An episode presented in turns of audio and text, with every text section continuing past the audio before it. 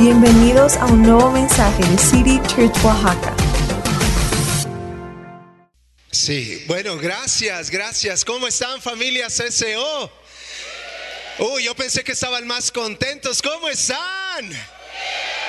Qué gusto, qué alegría, qué privilegio el estar aquí.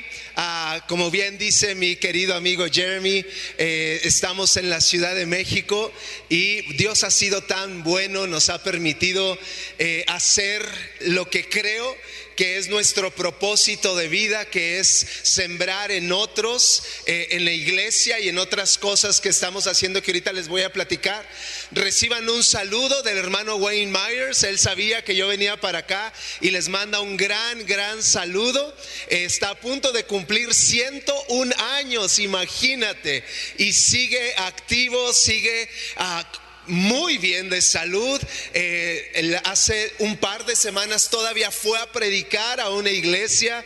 Entonces eh, les manda un gran saludo mi esposa. También ella no puede estar aquí el día de hoy porque ayer tuvimos un evento ahí en la iglesia donde gracias a Dios me pasaron el reporte y 200 personas aproximadamente fueron atendidas eh, médicamente con consultas gratuitas. Tuvimos una jornada médica donde donde se les atendió, se les dio medicinas gratuitas, etcétera, y me están diciendo, eh, pasando el reporte, que aproximadamente la mitad de esas personas aceptaron al Señor en su corazón. Entonces fue una gran, gran victoria la que vimos ayer allá en la Ciudad de México. Y sí, toda la gloria es para Él. Y es por eso que mi esposa no está acá. Trajimos a los muchachos también al campamento. Y bueno, este grupo de 14 muchachos que trajimos regresaron a casa encendidos en fuego, encendidos en pasión por Dios. Y yo sé que este pequeño grupo va a ir y va a encender a muchos más porque creo creemos, yo creo que tú, eh, me darás la razón, esta generación de jóvenes trae algo bien especial de parte de Dios y ellos son los que vienen atrás de nosotros y ellos son los que van a encender a otras generaciones. ¿Sí lo crees? Así que... Por eso, pastores y todos los involucrados con el campamento, Gracias, gracias por hacer esto que yo sé que no es nada fácil, que es cansado. Pobre Jeremy, mira cómo está, apenas puede pararse. Pero de verdad vale la pena invertir en la juventud, ¿verdad? Entonces, pues bueno, es un gusto para mí enorme, enorme el estar aquí. Hace, creo que, si no me equivoco, como 10 años estuve aquí por primera vez precisamente acompañando al hermano Wayne Myers y es ahí donde conocí a sus pastores, es ahí donde conocí a Daniel, a Jeremy y desde ese momento como que algo enlazó nuestros corazones y recuerdo que esa vez, ah, no recuerdo qué día era, era un día entre semana, pero eh, vinimos a acompañar al hermano Wayne eh, él iba a predicar y a la mera hora me dice, hermanito, pásele usted a predicar. Y yo, ¿qué? En un lugar tan grande, yo estaba tan nervioso, pero desde ese momento, wow, ahorita que entré no me acordaba de lo hermoso, grande y maravilloso que es este lugar. Y de verdad, eh, familia me gozo con ustedes por lo que Dios está haciendo. Yo sé que es el principio de algo tan hermoso, tan grande, poderoso. Esta canción que acabamos de cantar, o sea, ya se está manifestando. Ya se está manifestando Yahweh, Rafa, Elohim, Jireh, el Dios el gran yo soy, el que provee, el que sana, el Dios poderoso, ya está aquí. ¿Alguien lo cree? ¿Sí? Así que, sí, dale un aplauso, pero fuerte, por favor. Muy bien. No quiero hacer tan larga esta introducción, así que vámonos directito al tema. ¿A cuántos les gusta el fútbol aquí? Yo pensé que iban a ser más futboleros. A ver otra vez, ¿a cuántos les gusta el fútbol? Y voy a ir un poquito más específico. ¿A cuántos, eh, cuántos son fanáticos o les gusta o su equipo es el Cruz Azul? A ver. Híjole. Yo esperaba que fuera menos porque creo que me voy a meter en problemas. ¿Me puedes poner la foto, por favor, para saber de lo que vamos a hablar hoy? El síndrome del Cruz Azul. ¿Cómo están los jugadores? Tristes, llorando, derrotados, cabizbajos. A ver, ojo con esto, quiero aclarar, no voy a hablar mal del Cruz Azul, voy a dar una enseñanza que tiene que ver, ¿me perdonan los Cruz Azuliños, por favor? ¿Sí? Pero el síndrome del Cruz Azul, ¿y a qué se refiere? Déjamela ahí un ratito, por favor para que entre en nuestro corazón esta imagen y sea más clara la enseñanza. Hace un par de meses estaba escuchando eh, música de adoración y salió una canción que realmente me conmovió.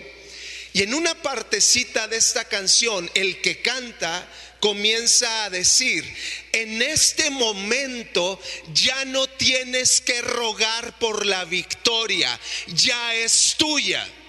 Y cuando dijo esa frase, como que llegó y chocó con mi corazón y dije, wow, es cierto, ya no tenemos que rogar por la victoria, porque la victoria, familia, la victoria es nuestra. Cristo la ganó por nosotros. ¿Cuántos dicen amén? ¿Verdad que sí? La victoria es nuestra y no tenemos que rogar o andar buscando la victoria, porque la victoria ya es nuestra. Pero ¿qué sucede, queridos amigos? Y es que muchas veces andamos así. ¿Sí o no? Teniendo la victoria, teniendo todo para ganar siendo hijos del Rey de Reyes y Señor de Señores, andamos con la cabeza agachada, nos sentimos derrotados, nos sentimos perdidos. ¿Por qué? Muy bien, ¿estás listo para escuchar esto? ¿Sí? Yo la verdad es que no sé mucho de fútbol, la verdad es que no soy fanático, creo que de ningún deporte, nunca eh, lo he sido, pero lo que sí sé y es que estaba en algún momento en boca de todos, ¿verdad? Es que el Cruz Azul es de los equipos más emblemáticos de México, ¿verdad que sí? Es de los equipos más conocidos. Es de los equipos donde más se invierte, es de los equipos más famosos de nuestro país, ¿verdad? O por lo menos, ¿verdad? No sé qué dijeron por ahí, pero se rieron, ¿verdad? Pero es de los equipos más emblemáticos y con más historia. Y lo que más a los fanáticos del Cruz Azul, lo que más les indigna es que los jugadores o el equipo del Cruz Azul, aún teniendo todo para ganar, contratando jugadores de élite, teniendo el mejor equipo, teniendo incluso hasta hace poco su propio estadio, teniendo los mejores entrenadores, la Cruz Azulean. ¿Sí o no? O, me equivoco, ¿verdad que no estoy, creo que no estoy equivocado ni estoy exagerando, ¿verdad que no? Sí tienen algunos títulos, pero los fanáticos ah, se indignan porque dicen, estabas así, a nada de ganar, de obtener la victoria y te quedaste atrás. Terminaste perdiendo y eso indigna. Ahora escucha, escucha, escucha. De acuerdo a la Academia Mexicana de la Lengua, o sea, ya está registrado el verbo cruzazulear. O sea, ya existe el verbo cruzazulear y alude a la acción, escucha muy bien esto, por favor, alude a la acción de perder un partido luego de tener la victoria prácticamente asegurada. El término fue incluido este año en el Observatorio de Palabras de la Real Academia Española. O sea, ya existe. Y fue entonces, mis queridos amigos, amigas, familias CCO, me di cuenta que tú y yo somos el Cruz Azul. ¿Verdad que sí? Nos la pasamos cruzazuleándola teniendo todo para ganar, teniendo el mejor equipo, teniendo a Yahweh, a Elohim, a Rafa de nuestro lado, como nuestro director técnico, la cruzazuleamos. Teniendo todo, la victoria prácticamente asegurada la cruz azuleamos, nos echamos para atrás, terminamos perdiendo, le creemos más las mentiras al enemigo que la verdad de Dios en nuestra vida. Y entonces nos convertimos en el Cruz Azul. ¿Cuántos Cruz Azul, cuántos del Cruz Azul hay aquí? A ver, ¿cuántos Cruz Azul hay aquí? Yo creo que todos. Y, y los que no, mira. Ahí te lo dejo, ¿verdad? Me di cuenta que muchas veces hemos padecido este mismo síndrome. Y a pesar de todo lo que Dios ha hecho, de todo lo que Dios nos ha dado, vamos por la vida derrotados, vencidos, preocupados, llenos de angustia, llenos de tristeza, llenos de amargura, llenos de resentimiento, perdiendo en la vida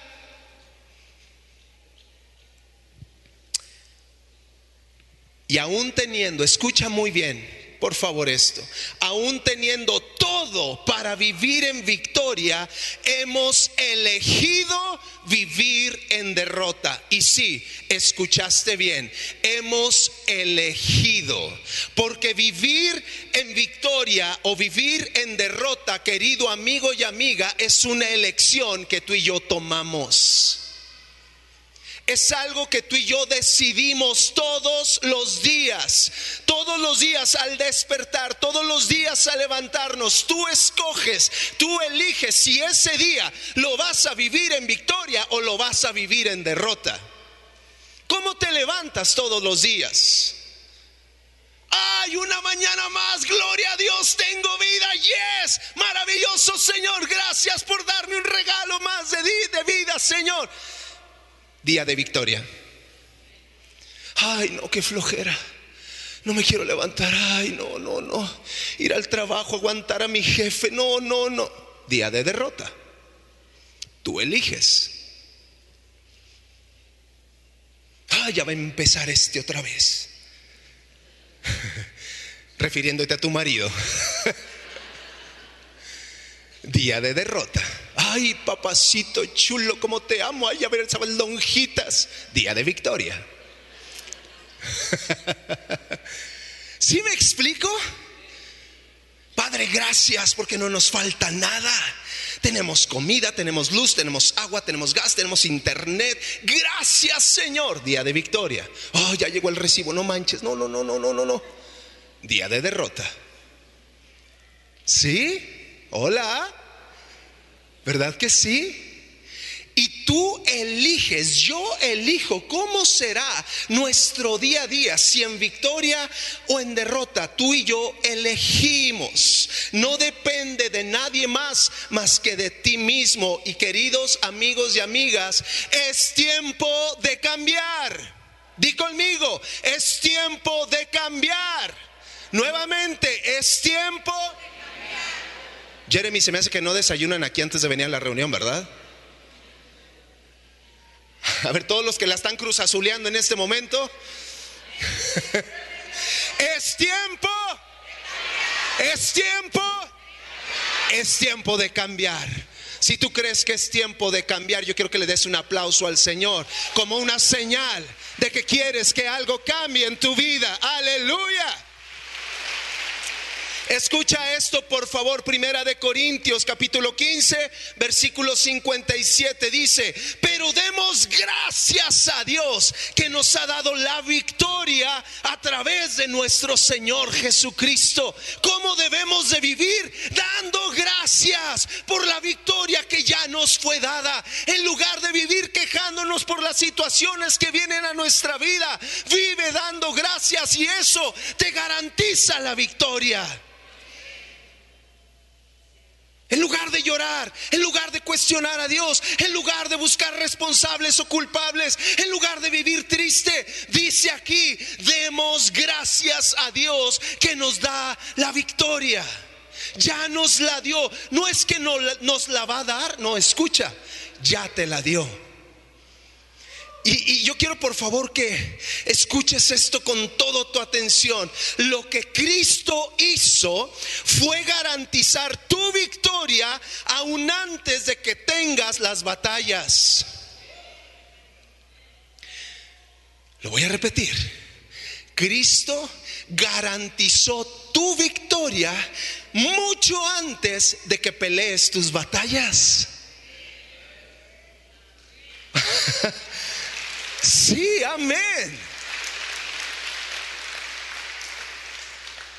A ver, se oye muy bonito y se oye muy fácil. Yo sé que en el momento, claro, tenemos emociones, reaccionamos muchas veces de la manera no correcta, ¿verdad? Quejándonos o preocupándonos o estando tristes, ¿verdad? O enojados. Pero esto es el mensaje que quiero que se queden en tu corazón. Cuando venga una situación difícil, algo que no te gusta, algo que te toma por sorpresa, algo que te saca de balance, Señor, no lo entiendo, me duele, sí, me preocupa, pero ¿sabes qué? Gracias, porque la victoria ya es mía, porque la victoria es absoluta, porque ya gané esta batalla. De verdad, te reto a que lo hagas. Tienes, escucha por favor, tienes todo para ganar. Tienes todo para ganar. Tienes vida. ¿Cuántos vivos están aquí? A ver, espero que no haya ningún muerto. tienes vida, tienes salud, tienes personas que amas y que te aman, pero sobre todo tienes a Dios de tu lado, tienes a Dios contigo, quien es más grande que todas tus situaciones y que todos tus problemas. Hmm, escucha esto, para un hijo de Dios, vivir en derrota no es una opción. Para un hijo de Dios, vivir en derrota no es una opción. No es que Dios quiere que vivas en derrota, olvídate de eso. Dios quiere que vivas en victoria. No quiere decir que no habrá problemas, claro que los habrá, pero aún en medio de esas tormentas tú puedes saber que tienes la victoria absoluta, garantizada, asegurada, porque Cristo venció por ti. Amén. ¿Sí? Ok. Siempre habrá, por supuesto, siempre habrá enemigos que tenemos que vencer. Siempre habrá enemigos frente a nosotros que tenemos que pelear y que tenemos que vencer. Por ejemplo, el desánimo. Por ejemplo, la tentación. Por ejemplo, los hábitos malos. Por ejemplo, el rencor, la culpabilidad, el temor. Pero escucha esto. El peor enemigo que tú tienes eres tú mismo. Porque eres tú el que permite o la que permite los pensamientos de derrota. Eres tú el que se achicopala. Eres tú el que se decae, el que se desanima. Y tenemos que luchar contra nosotros mismos y contra esos pensamientos que no vienen de Dios. Amén. ¿Sí? Escucha esto, por favor, Romanos 8, 35 al 37 dice, ¿acaso hay algo? ¿Acaso hay algo que pueda separarnos del amor de Cristo? ¿Será que Él ya no nos ama si tenemos problemas o aflicciones? Si somos perseguidos o pasamos hambre o estamos en la miseria o en peligro o bajo amenaza de muerte? Claro que no a pesar de todas estas cosas, nuestra victoria es absoluta por medio de Cristo, quien nos amó. Aleluya. Yes. Y es una gran lista la que está mencionando aquí, pero dice que ante todas esas cosas, o más allá que esas cosas, nuestra victoria es absoluta. ¿Qué quiere decir una victoria absoluta? Contundente. ¿Qué más? ¿Qué quiere decir victoria absoluta? Irrevocable, sí. ¿Sabes qué quiere decir? Que no tiene espacio o lugar para la derrota. Simplemente no existe la derrota. La victoria es absoluta. Pero ¿qué sucede? Es tiempo, queridos amigos, de cambiar, de cambiar nuestra mente, de cambiar la manera en la cual vemos la vida, de cambiar la manera en la cual creemos, en la cual confiamos, en la cual dependemos de Dios. Es tiempo de cambiar nuestra visión de Dios en nosotros. Y no, escucha esto por favor, esto es poderoso. Tenemos que dejar de pensar o de vivir pensando que Dios, cuando tenemos problemas, entonces se acerca. No, Dios está contigo todo el tiempo. Todo el tiempo. Él habita en nosotros. Su Espíritu Santo habita en nosotros. No es, ay Señor, ven a mi ayuda. No, no, Él está contigo. Y tenemos que cambiar esa visión de cómo estamos viviendo, ¿verdad? Tienes la victoria. Ahora, en este momento, por unos instantes nada más, cierra tus ojos, por unos instantes. Y yo quiero que pienses, que yo sé que algunos ya lo están haciendo, piensa en ese problema o situación que te ha tenido estancado o que te ha mantenido en derrota. Piensa por favor en esa situación que te ha mantenido en derrota. Puede ser un asunto familiar, puede ser un asunto de pecado oculto, puede ser un problema de eh, salud, un problema económico, yo no sé algo sin resolver que te ha tenido asediado y te ha mantenido en derrota. Piénsalo por un instante. ¿Ya lo pensaste? ¿Ya está ahí en tu mente? ¿Sí? ¿Sí? Ahorita vamos a hacer algo con eso. ¿Ya? ¿Sí? Ok, abre tus ojos, por favor. Solo quería que lo tuvieras ahí. No hay enemigo ni circunstancia que sea mayor a la victoria que Cristo ganó para ti. Escucha, eso que pensaste por muy terrible y grande que pudiera parecer, nunca será más grande que el poder de Dios que está en ti para tener la victoria. Nunca será más grande, aleluya. Tienes la victoria, eres un ganador. Cristo venció por ti. Nada ni nadie te puede quitar esa victoria, aleluya. Dice segunda de Corintios Segunda de Corintios. Amigo, ¿me puedes, eh, alguien me puede traer agua, por favor?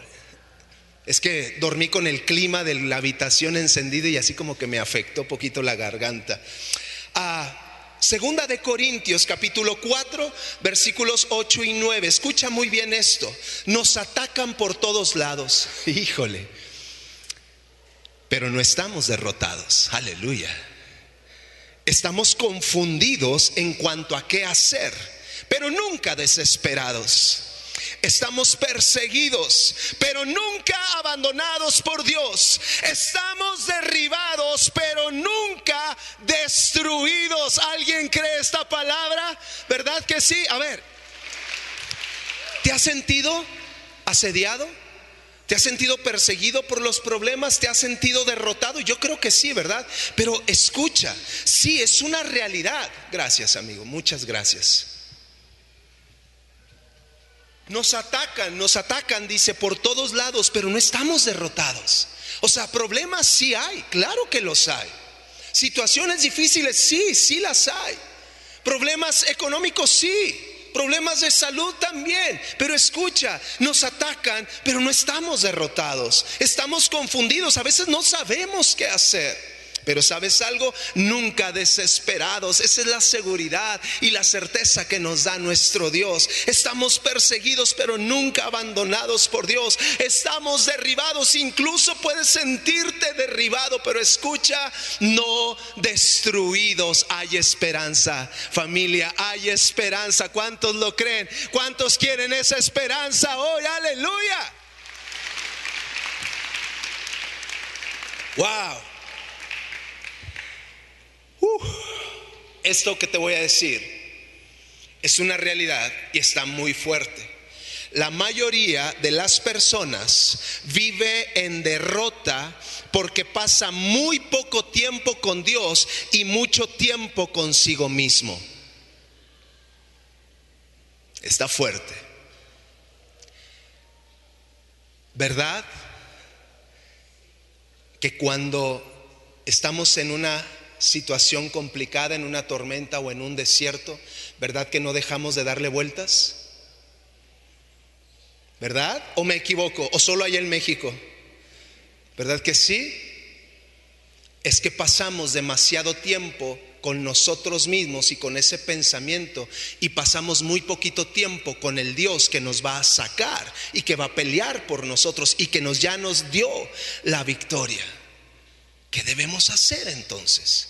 Deja de dedicarle tanto tiempo a darle vueltas y vueltas como si eso fuera a solucionar la situación. No vas a solucionar nada con darle vueltas. No vas a solucionar nada con quejarte, con llorar, con preocuparte, con estar angustiado o angustiada. No solucionas nada, pero sabes algo, pasando más tiempo con Dios, quien nos ha dado la victoria, sabes algo, quizá va a durar un tiempo la situación difícil, pero nos sentiremos seguros y en victoria porque sabemos quién está de nuestro lado. Aleluya, ¿verdad que sí? Amén, amén, amén. Sí, dale un aplauso, por favor. Ahora, quiero terminar con esto. Son cuatro, cuatro características que tiene un vencedor, un triunfador. Cuatro características que tiene un equipo que gana. ¿Quieres conocer estas características? ¿Sí? ¿A alguien le gustaría ganar hoy?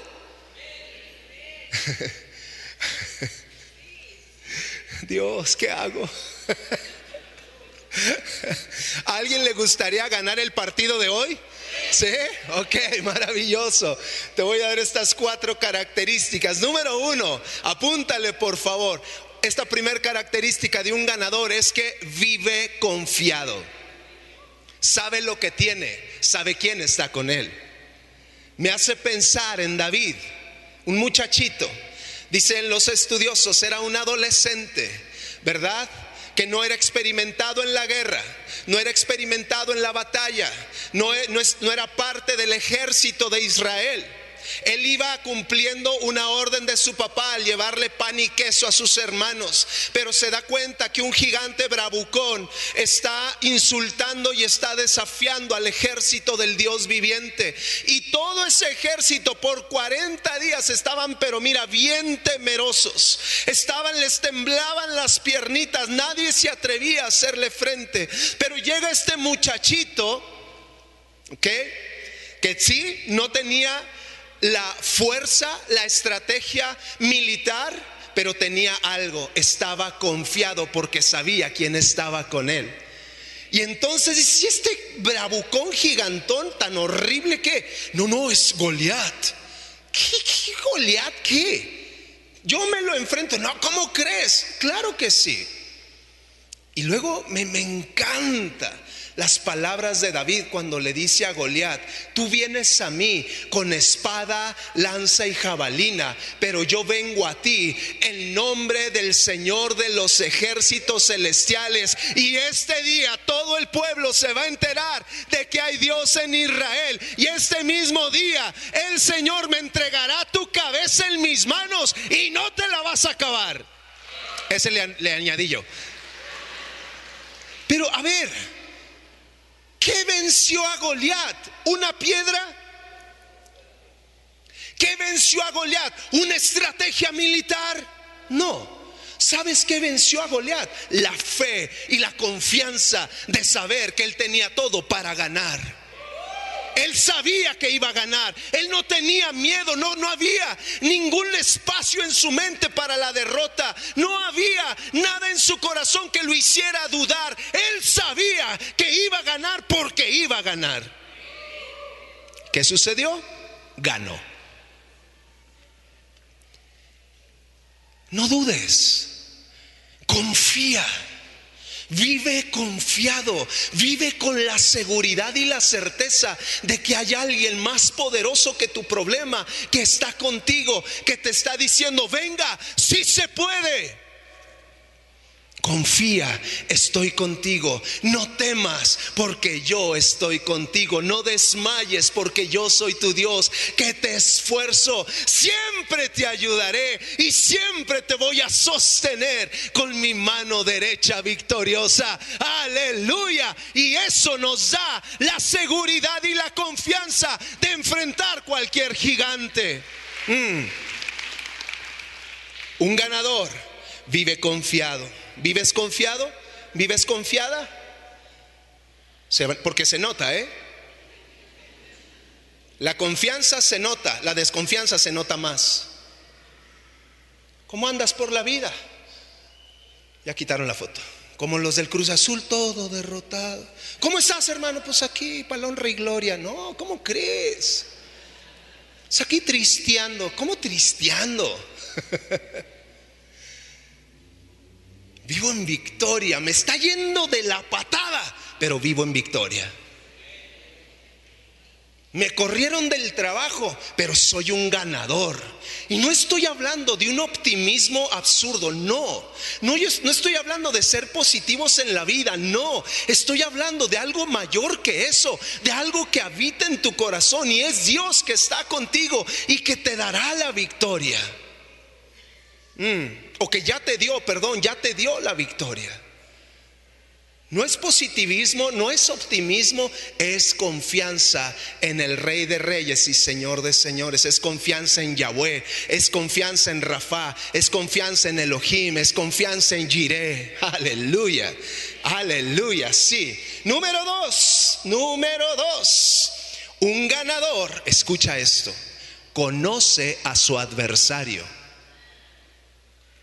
Un ganador conoce a su adversario. No podemos andar por la vida ignorando que hay un león rugiente buscando a quien devorar.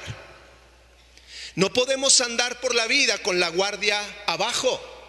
No podemos andar por la vida sí confiando, pero no de confianzudos. ¿Sí me explico? Ignorando que hay alguien que te, quiere matar, que te quiere eh, robar y que te quiere destruir. Tenemos que conocer a nuestro adversario, tenemos que estar siempre alertas, apercibidos, atentos. ¿Sí? Un ganador conoce a su adversario. Y te voy a leer algo y espero que nadie se asuste y mucho menos que nadie se vaya a ofender. Pero cuando yo leí esto, me cimbró porque es una realidad. Y te quiero leer una carta del diablo.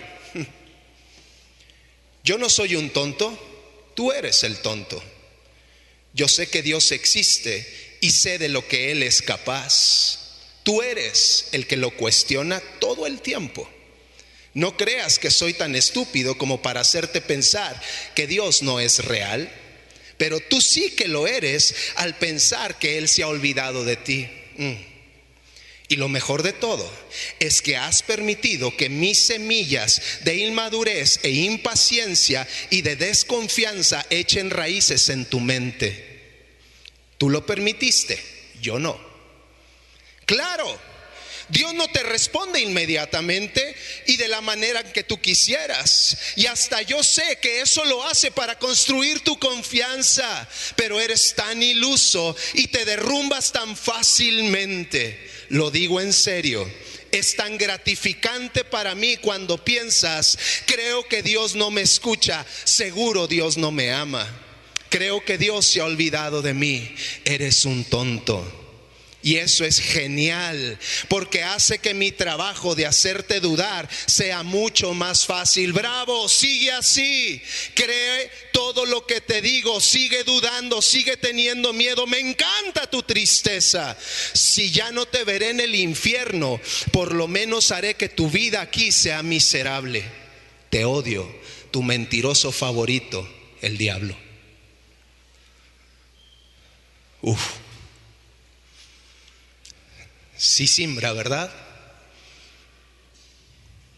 Y lo peor, queridos hermanos, es que muchas veces hemos vivido así, dudando, creyendo las semillas absurdas de que Dios se ha olvidado de ti, de que Dios te ha dejado, de que Dios no te ama, de que Dios está enojado contigo, no lo creas. Dios te ama. Dios te ama y nunca te ha dejado. Nunca te va a dejar. Él está contigo. Él te ama. Eres su papá.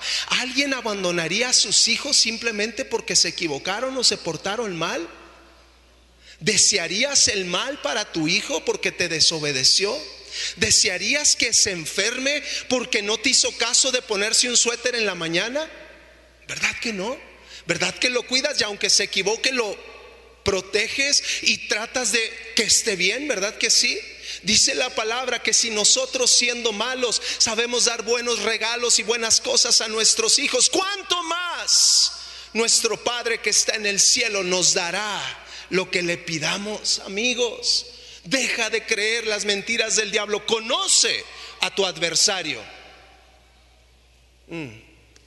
No hay nadie asustado, ¿verdad que no? ¿No? Ok.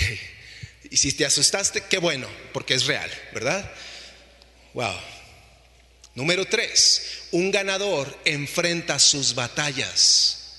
Un ganador no es un cobarde. Un ganador no evade su responsabilidad. Un ganador enfrenta. Ayer, anoche, este, tuve la oportunidad de hablar a los hombres. A ver los hombres, ¿dónde están los hombres?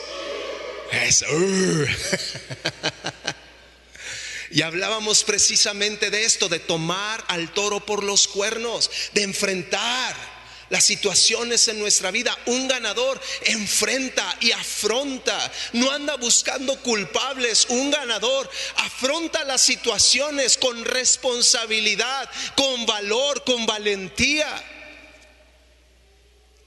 Un ganador enfrenta a su adversario, ¿verdad? Dios va a permitir, escucha esto. Y no es que te estoy deseando nada malo, pero es una realidad. Dios va a permitir batallas en tu vida. Dios ha permitido batallas en tu vida, ¿verdad que sí? Y no es porque sea malo y no es porque no es porque quiera castigarte, no, es porque esas batallas van a traer crecimiento, madurez, ah, te vas a encontrar con Dios en medio de ese desierto y en medio de esas tormentas. Escucha, un verdadero ganador enfrenta sus batallas, no se ofende fácilmente. Señoras, señores, dejemos de hacernos las víctimas.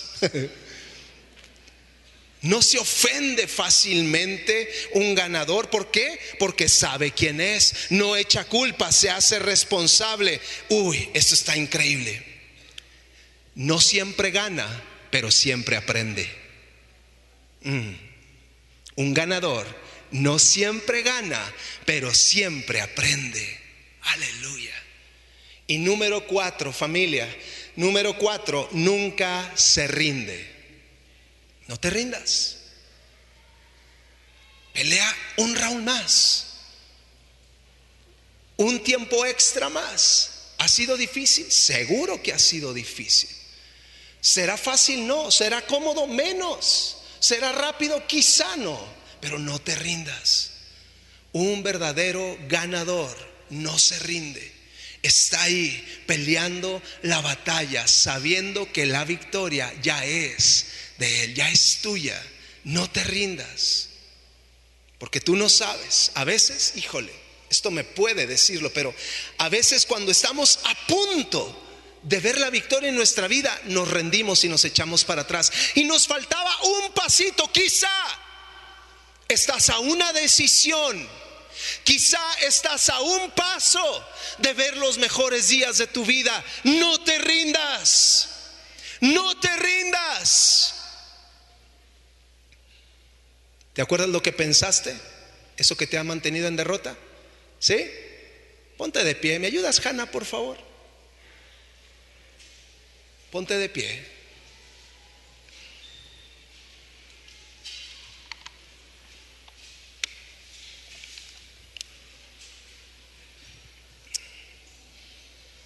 Yo quiero que pienses eso que te ha mantenido en derrota.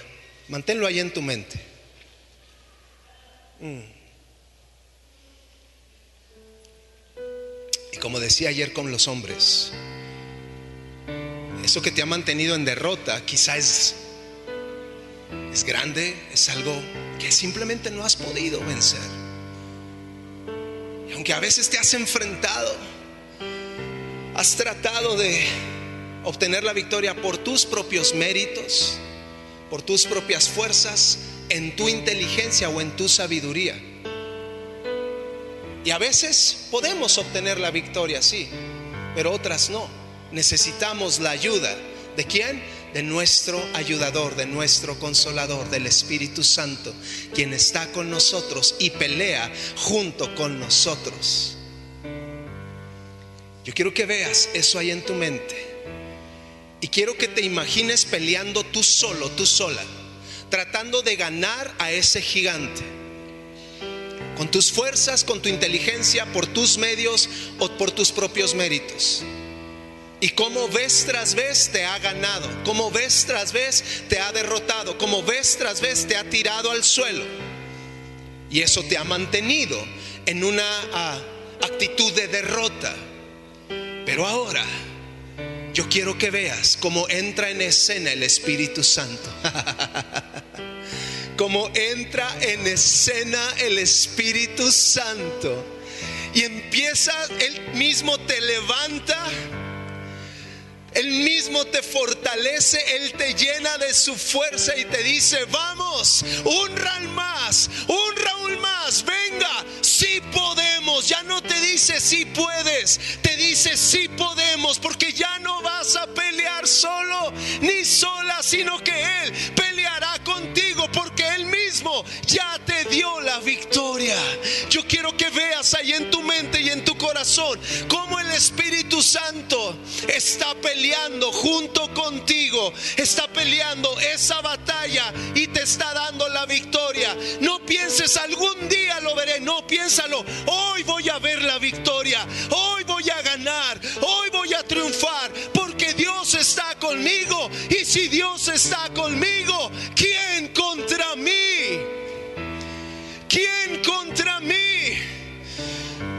Aleluya. Mm.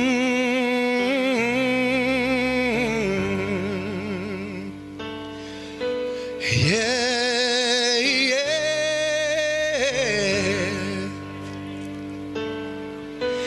No prosperará la arma forjada.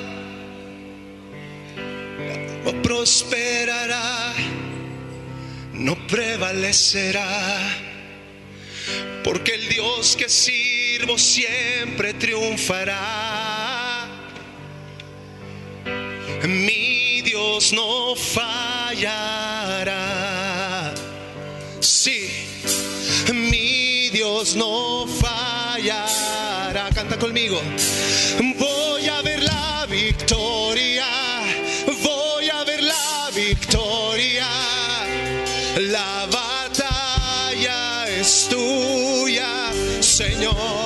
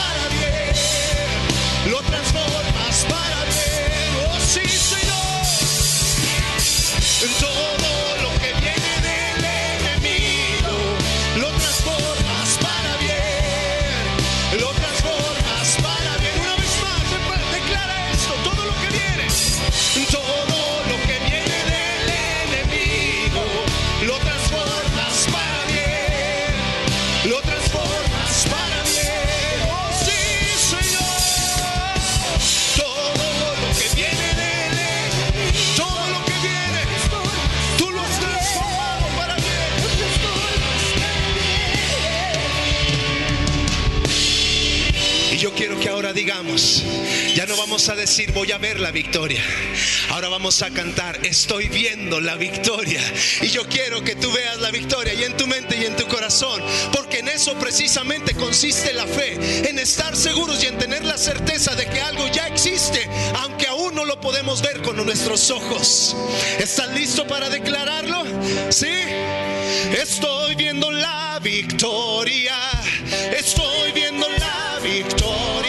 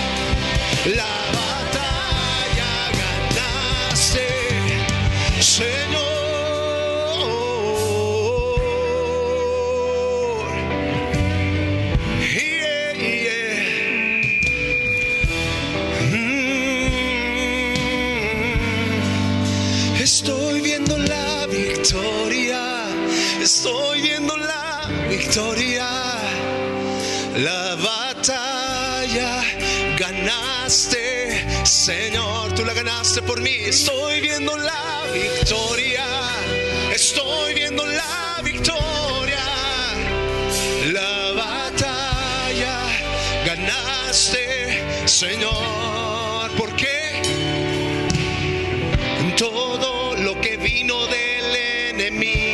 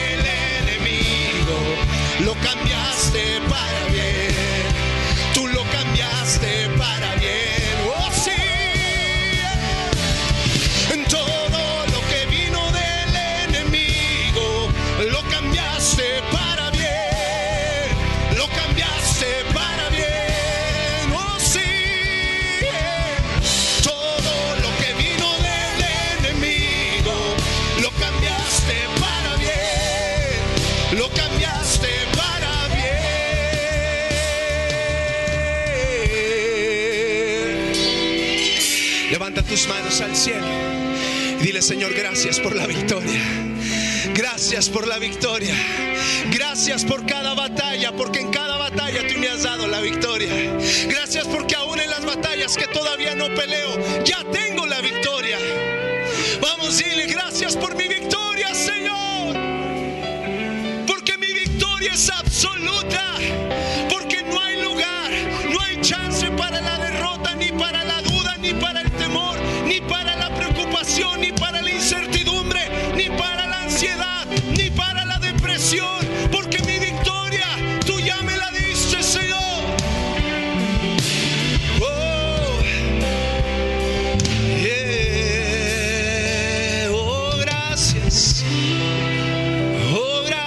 gracias.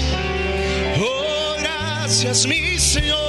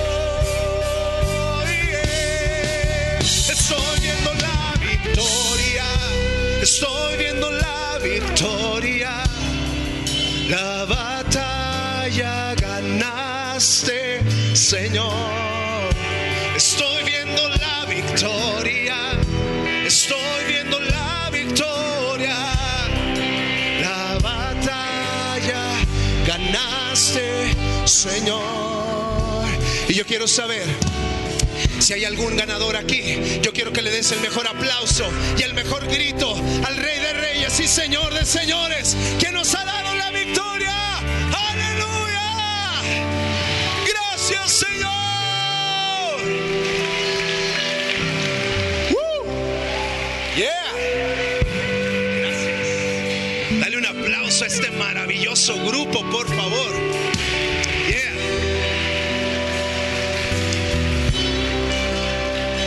hacer saliendo de aquí? ¿Qué vas a hacer saliendo de aquí? Ganar. Ganar. Ahorita es como cuando están los equipos en medio tiempo y el entrenador les está diciendo, venga si puede, y que no sé qué, tú por acá y tú por allá. Pero ahorita salimos al otro tiempo, al otro round. ¿Qué vas a hacer saliendo de aquí? Todavía no se la creen muy bien. ¿Qué vas a hacer saliendo de aquí? Ganar, ganar, ganar, ganar, ganar, ganar. La victoria ya es tuya. En tu vida no se acepta el término cruzazulear, nunca más. Nunca más. Señor, ayuda al Cruz Azul para luego predicar cómo el Cruz Azul ha salido victorioso. Toma tu lugar, por favor. Wow. Uf. Wow. El Espíritu de Dios está en este lugar. Su presencia está aquí poderosa y te está dando esa fuerza para salir y obtener y arrebatarle tu victoria al enemigo y decirle, nunca más, nunca más me vas a tener en derrota. Mm. Ya para terminar, quiero compartirte algo que estamos haciendo muy breve, muy rápido. Eh, en la pandemia, hace justamente tres años y un mes, comenzó el proyecto Poco es Mucho. Ay, no les pasé fotos, perdónenme. Pero bueno, ahí pueden entrar a las redes sociales, buscar Proyecto Poco es Mucho y darse cuenta de lo que está sucediendo en muchas cientos de comunidades. Todo comenzó cuando un día saliendo de la oficina del hermano Wayne, iba en mi moto, llego a un semáforo, no había nada, era 10 de julio de 2020, todo estaba cerrado, no había gente en la calle, todo el mundo estaba guardándose en su casa. Pero en ese semáforo había una chica muy jovencita vendiendo mazapanes. Obviamente no había vendido nada ese día. Unos días antes yo le había dicho al Señor, Señor, que sigue. Sabes que amo predicar, sabes que amo eh, servirte. ¿Qué sigue? Ya no hay nada. ¿Qué, va a suceder? Y Dios me dijo, sentí muy fuerte que Dios me dijo, es hora de ver la necesidad de otros y no ver tu necesidad. Entonces ese día cuando vi a esa chica en ese semáforo que no había vendido ni un solo mazapán, Dios me dijo, ahí está la respuesta a la pregunta que me hiciste. Entonces estacioné mi moto, le hablé a la chica, estuve platicando, en ese momento me doy cuenta que hay una carriola ahí en la banqueta con unas patitas que salían de ahí, era su hijita. Y esta chica tenía que salir muy lejos de su casa todos los días en medio de la pandemia para tratar de vender mazapanes, obviamente era muy poco. Pero en ese momento yo traía dinero en mi billetera y le di para que se comprara una despensa y se fuera a su casa. Y en ese momento sentí muy fuerte de parte de Dios peinar toda la zona por donde todos los días yo pasaba para ir a la oficina. Y me llevé una sorpresa porque en muchos de, estos, de estas calles y de estas esquinas había personas pidiendo en las mismas calles donde yo siempre pasaba y nunca los había visto o nunca los había querido ver. Así que esa tarde lo que traía en mi billetera lo fui repartiendo. Pero dije, no puedo andar repartiendo dinero, ¿verdad? Porque para empezar ni lo tengo. y dije, Señor, ¿qué hago? Esto, esto me, me llenó, ¿qué hago? Entonces me fui al Sams, compré un chorro de despensas compré bolsas de tela de esas del mandado, hacía 15 despensas, las amarraba en mi moto, no sé cómo, pero cabían 15 despensas grandes en mi moto y me iba por las calles de la Ciudad de México. En menos de una hora se me terminaban porque era demasiada gente en tanta necesidad. Y así nació el proyecto Poco es mucho. Al día de hoy, familia, y lo digo esto con mucho agradecimiento porque Él se lleva toda la gloria, porque ha sido Él quien nos ha ayudado hemos bendecido a más de 12 mil familias. 12 mil familias en aproximadamente, sí, dale un aplauso a Dios. En aproximadamente 160 comunidades que hemos visitado en tres años.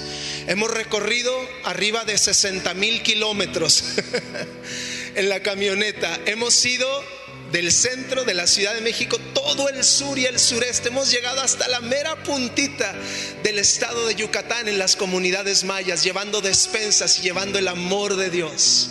Se han abierto por la gracia de Dios 14 misiones en diferentes comunidades. Gente que nunca había escuchado hablar del Evangelio. ¿Sabes? Yo un día escuché que México era un país evangelizado y sabes que no es cierto muchas de las comunidades a las cuales hemos ido. Sí, hay una capillita, pero no han escuchado la verdad del amor de Dios.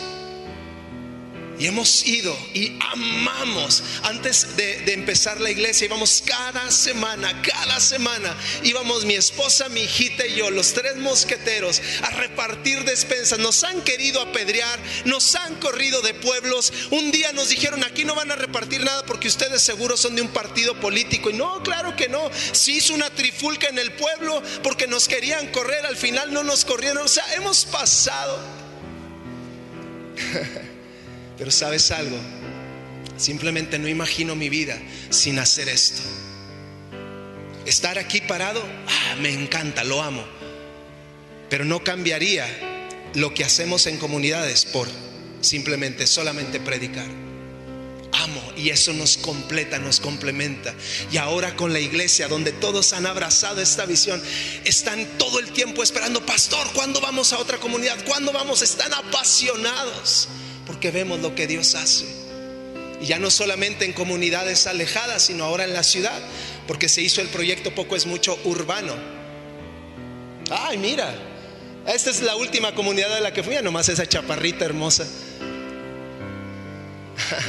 Gracias por encontrar las fotos. Mira, la camioneta siempre va atascada de despensas. Y amamos, amamos hacer esto, ver cómo Dios llega a la vida de las personas. Me encantaría haberte puesto un video, no sé si hay tiempo amigo y lo pueden buscar ahí. Bueno, no te creas, no, después se los mando y ustedes ya lo ponen. Ah, pero hemos visto a Dios un día, íbamos ya de regreso de unas comunidades en Querétaro. Parece que Querétaro es un estado eh, próspero, pero no hay comunidades muy necesitadas. Íbamos de regreso ya a la Ciudad de México, traíamos 15 despensas en la cajuela que nos habían sobrado. Íbamos por la carretera y de repente siento así, da vuelta aquí. No había nada. Había un camino de terracería. Da vuelta aquí. Ok, Señor, doy vuelta. Íbamos en medio de la nada y luego de repente da vuelta a la derecha. Doy vuelta a la derecha. Y empieza a ver unas casitas de cartón. Y digo, sí. Pasamos enseguida de una casita donde estaba una chica con su cabecita agachada sentada al pie de, su puerta. Y decimos, aquí es. Porque no sabes la cantidad de veces donde Dios nos ha guiado, donde no sabemos a dónde vamos, pero Dios nos ha guiado y ese fue un testimonio poderoso. Nos regresamos, le hablo a la chica, oye, ¿cómo estás? Buenas tardes. Eh, traemos un apoyo, así siempre llegamos, traemos un apoyo para ustedes, les gustaría recibirlo. Claro, y de repente le habla a su mamá y la mamá le habla a otra y esa otra a otra. En una casita de cartón, de láminas y de madera viven 10 familias de todos tamaños, casi puras mujeres. Y entonces les empiezo a compartir porque les llevamos eso, que es una demostración del amor de Dios, etcétera, etcétera. Y en eso la mamá me interrumpe y me dice, ¿sabe? Yo sí le creo. Porque hoy en la mañana mi hija, que tenía 15 años la niña y estaba embarazada, me dice, mi hija me pidió una tortilla porque tenía mucha hambre y le dije, no tenemos ni una tortilla, no tenemos nada. Pero fíjate, la señora sin conocer de Dios, pero la señora le dijo, pero vamos a confiar en Dios porque Él va a hacer algo. Y esto sucedió como a las 4 de la tarde y todos estaban llorando porque ¿cómo es posible que ese mismo día, cuando ella dijo, vamos a confiar en Dios, llegan estos locos? a darles despensas. Le dimos una despensa a cada una de las familias. Y en eso la señora nuevamente dice, aquí delante de usted y delante de mi familia, yo quiero pedirle perdón a mi mamá porque le he criticado, porque ha habido muchos problemas. Pues ella empieza. Y en ese momento va y corre y abraza a su mamá. O sea, Dios llegando a la vida de personas. Yo sé que ustedes son una iglesia generosa. Y hay un mundo que nos necesita familia. Hay un mundo que nos necesita. Hay un mundo tan necesitado de Dios, pero también de alimento, que carecen de lo más básico. Vamos a hacer algo. Y bueno, le pedí a Jeremy, luego él me dijo que sí. Traje unas playeras del proyecto Poco es Mucho, maravillosas.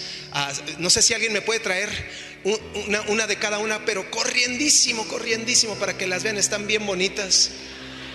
Acá las traes. Siempre un paso adelante, amigo. Ah, modélalas, por favor. Tú modelas esa y yo modelo esta. Esa les va a encantar a las mujeres. Mira nomás qué chulas. Proyecto poco es mucho. Y esta que trae de hombre, trae aquí y trae atrás. Proyecto poco es mucho, vivir para dar frases de nuestro amado Wayne Myers. Y esta es, la última colección, primavera-verano 2023. y las traemos para que te las lleves. Y todo lo que se recaba de la venta de esas playeras es para seguir haciendo esto. Es para seguir bendiciendo, es para seguir alcanzando, es para seguir llevando alimento a los que no lo tienen. Así que te invito a que te lleves a estas playeras. Familia, gracias, los amo y como siempre, como cada vez, me los llevo en el corazón y no me quiero ir. De verdad, los amo. Dios les bendiga.